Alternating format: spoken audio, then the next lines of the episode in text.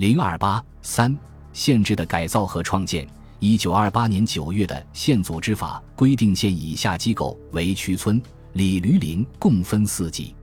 一九二九年六月公布重定县组织法，改村为乡，改里为镇，每区由二十至五十乡镇组成。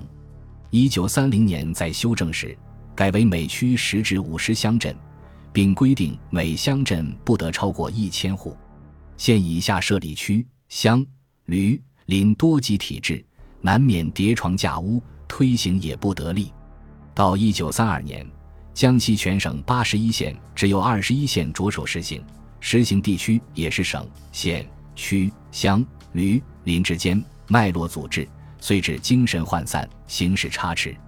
一九三二年十二月，第二次全国内政会议决定，县以下之区、乡、旅、林各组织，由各省自行决定存废。但不得少于二级或多于四级。一九三四年春，国民党中政会通过改进地方自治原则，规定县地方制度采用两级制，即县为一级，乡为一级。区在情况特殊的地方也可以设置，但是例外的情形。这项规定把以往的县区乡三级制度改为县乡的两级制。乡镇自治施行法规定。乡镇可根据自治办理程度选举或由县长则定乡镇长，选举监察委员。正副乡镇长和监察委员为无给职，因情形之必要得支办公费。乡民议机关为乡民代表会，由每保选举代表两名组成。乡民代表会需在全县范围内均完成了健全机构、编查户口、整理财政、设立学校等自治事项。经省政府派员调查确实，报请内政部核准，才能设立。因此，三十年代乡民代表会并未得到认真实施。国民党中央原规定训政为期六年，一九三五年为完成地方自治时期，但直到一九三五年春，自治法规尚未确立，训政的三个阶段中的第一阶段也仅止开始。以经济社会较为发达的江苏为例，三十年代中期。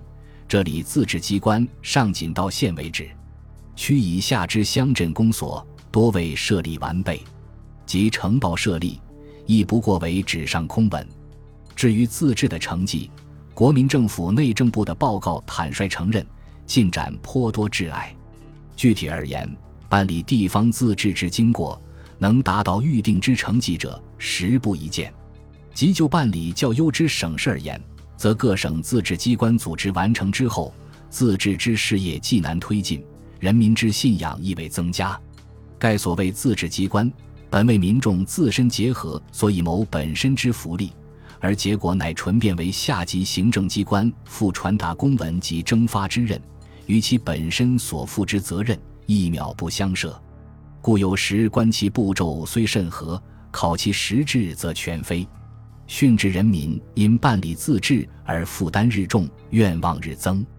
事实上，无论是地方自治的推行，亦或省县行政结构的建立，国民政府都表现出对孙中山政治设计亦步亦趋的特点。问题是，现实永远比理论更复杂、更生动。较条化的对待理论的结果，只能在无情的现实面前屡屡碰壁。